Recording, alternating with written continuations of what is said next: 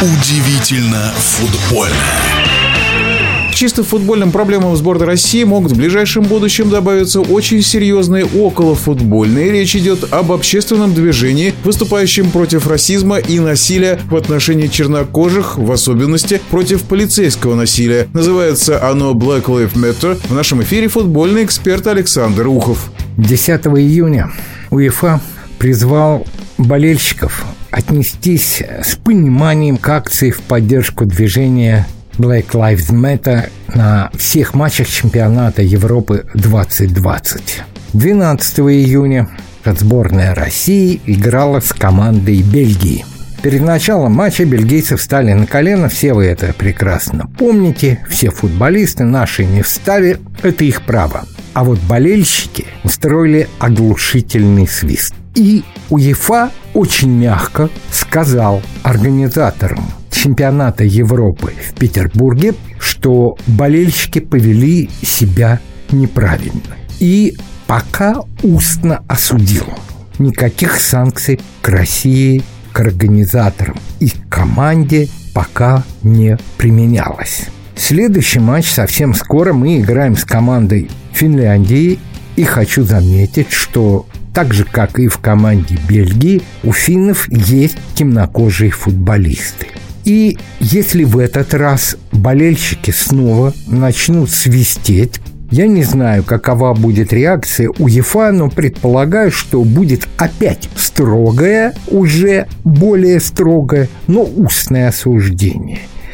И до конца игр в Питере УЕФА будет осуждать болельщиков, если они будут продолжать на играх в Питере освистывать тех, кто преклоняет колено поддержку движения Black Lives Matter, но санкций применять не будет. А вот закончится чемпионат Европы, и санкции последуют. Причем последуют очень жесткие.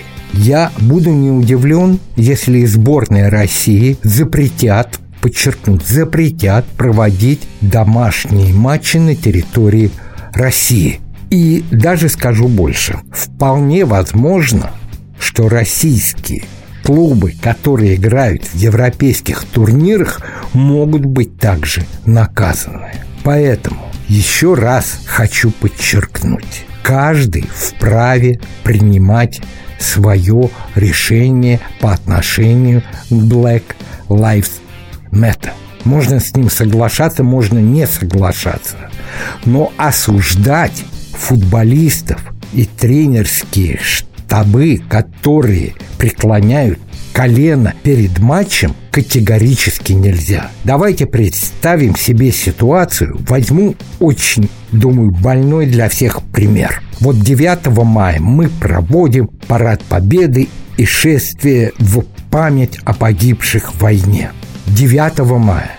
А теперь представьте, что нас начнут за это осуждать, потому что вся Европа, Северная Америка, Южная Америка, да практически весь мир празднует День Победы 8 мая. Какова будет наша с вами реакция? Вот задумайтесь. В нашем эфире был первый вице-президент Федерации спортивных журналистов России Александр Ухов. Удивительно футбольное.